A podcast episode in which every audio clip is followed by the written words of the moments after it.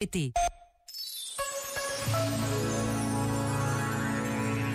Há dias em que a necessidade de rezar se impõe, não porque queremos pedir, mas apenas porque devemos agradecer.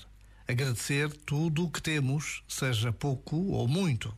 Agradecer a família que somos, os pais que temos, os amigos que vamos encontrando, o país onde vivemos. Este sentimento de gratidão faz-nos sair de nós próprios, ajuda-nos a olhar à nossa volta e a perceber que o mundo é muito mais do que a nossa rua. Rezar também é agradecer. Basta esta breve pausa. Já agora, vale a pena pensar nisto. Este momento está disponível em podcast no site e na app.